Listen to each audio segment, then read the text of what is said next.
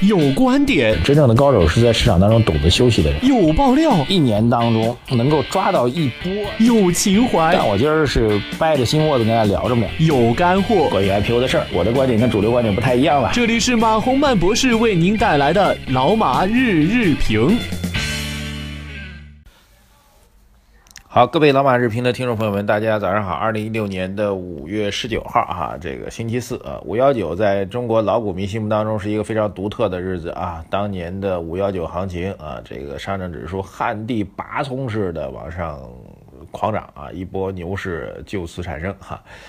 时过境迁啊，今年的五幺九这除了一点点的纪念意义之外，跟行情一毛钱关系没有啊。不仅没关系，而且今天从今天开始吧，我觉得这又到了一个全新的动荡的时间啊。首先来道个歉啊，昨天因为这个事情繁忙啊，一件事跟一件事，一件事跟一件事，结果呃忙完了，基本上也已经九十点钟了啊，这个就所以的晚评就没录啊。这个有部分朋友在这个财经马红办后台留言的，我们都回复了啊，告诉大家说这个没法录。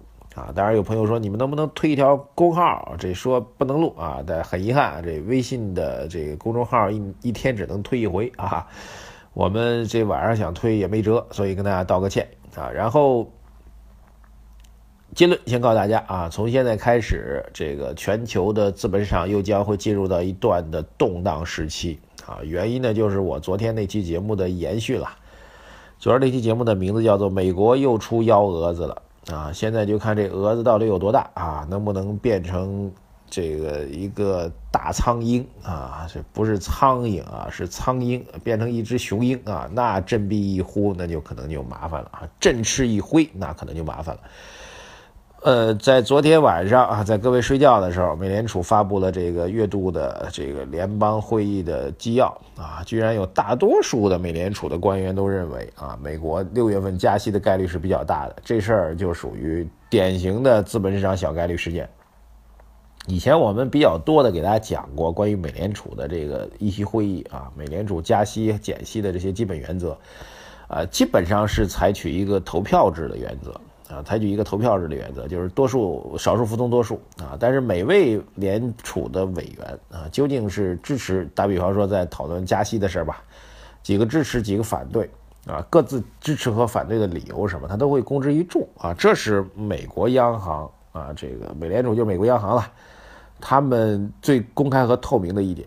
啊，也正因此呢，这个市场去做判断的时候比较容易判断。打比方说，你们就这么多联储成员，那然后谁之前是因依依照什么样的原因认为要加息，或者依照什么原因认为是减息，我们都可以做一个数据上的跟踪。那么根据这种数据上的跟踪，甚至我可以判断出来啊，这个委员啊这时候认为是加息，然后突然下次变成要认为要减息了。打比方啊，中间是一个什么样的，他关注的是什么样的数据？就这种分析是可以做得到的。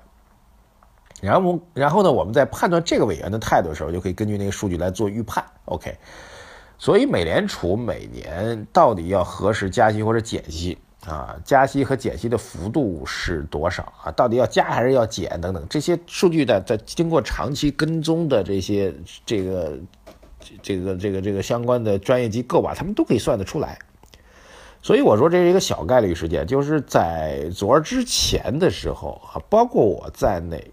啊，其实我跟美国的这些一些学者啊，美国的一些机构也曾经沟通和交流过一些相关的情况，就是大家都一致认为啊，六月份加息的概率，啊，六月份美联储加息的概率极低啊，基本上认为是零，就不可能的事儿啊。结果他这幺蛾子就出来了啊，不仅出来，而且这蛾子长得很大啊，这居然从昨天单个委员的一个单个的观点啊，变成了。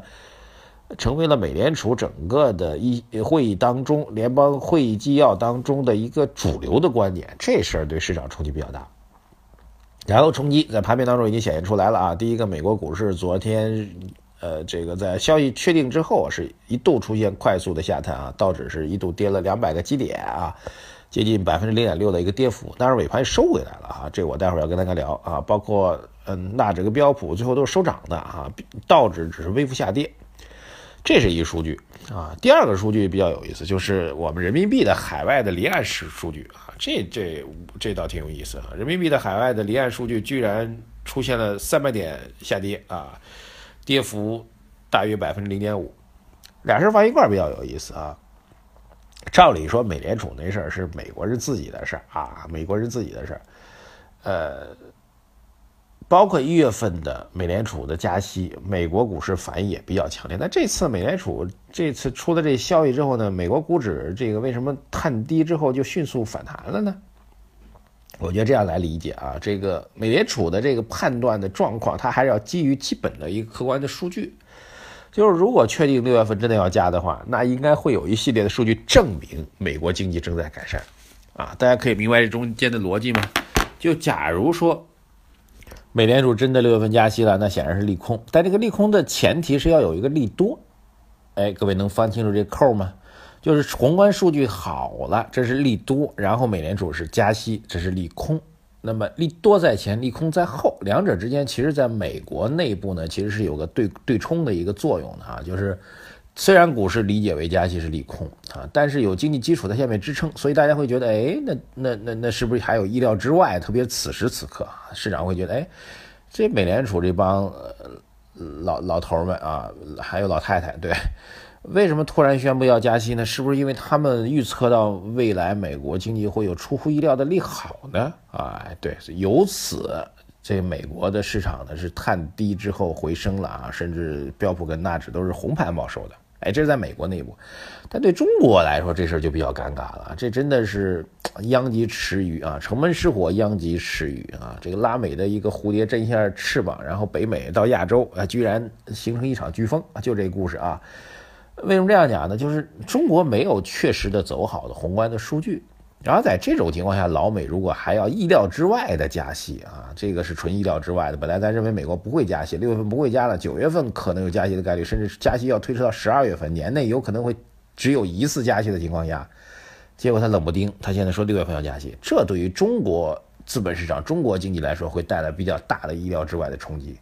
具体的影响，各位可以参见一月份的行情啊。一月份的行情，这种影响体现在什么地方呢？就是在过去的从零八年开始吧，到现在已经有七八年时间了啊！现在呀都有八九年的时间了啊！哎呦，我这数学实在是不行啊！七八年的时间。七八年时间当中，在这时间当中，其实出现了一个全球资本市场的一个新的流动迹象，那就是大量的资本从欧洲和美国这种老牌的资本主义国家流到了新兴的市场经济主体啊，包括中国在内，包括俄罗斯，包括巴西，包括印度，就是传说中的这个金砖国家了。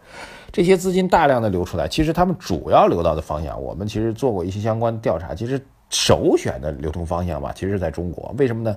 中国的政治经济相对比较稳定啊。虽然中国的资本市场是不开放的，资本项目也是不开放的，但是由于他们考虑到中国的政治经济比较稳定啊，还有比较确凿的投资的标的，比如说房地产，OK，所以还是有大量的海外的资金啊，通过各种渠道，比如冒充贸易项目啊。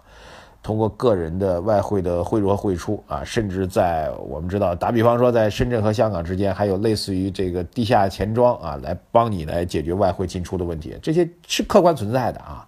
就通过这些渠道，在过去的七八年时间当中，有大量的境外的资金进入到我们境内来获取投资上的收益。OK。这些钱到了此时此刻就变得比较敏感。他们一旦预判着美国加息，人民币这边将来会有贬值意向的话，这部分资金，第一，它的规模很庞大；但是第二，我们不知道它到底有多大；第三，我们也不知道它会有多少会选择流出，所以没有办法去监控。这就是所谓的热钱。所以，当美国和中国的汇率政策利率政策发生实质性改变的时候，这部分钱就会流出，而且我们是没有办法去监控、没有办法去预期、没有办法去。去做相关的调控，OK，这其实是最大的不确定性。对于中国来说，这种不确定性是对之前七八年全球资本市场流动的一个逆向的反向的一个流动。所以，谁知道它会产生多大的影响呢？我也不知道，我也不会测算，我也不知道。所以大家都会产生一种内在的一种恐慌心理。这就是一月份为什么 A 股会出现大跌的原因啊！所以照此而言，我们推论一下啊，虽然。美国其实，在这种幺蛾子之下，美国反而容易求稳、取得稳定，反而中国出现动荡的概率会更大，好吧？今天讲的比较透啊，只讲了一件事啊，核心一点就是 A 股现在千万千万不能碰啊！很多人问我底到底在哪里？两千六百三十八点会不会破掉？我说 I don't know，哈，我真的不知道，因为不确定性因素太多的情况下，我们最好是选择观望、空仓、看戏。谢谢大家，感谢收听我们今天的老马日评，关注我们的微信公众号啊，各位一定要关注我微信公众号才能够有效互动。财经马红漫，谢谢大家，再见。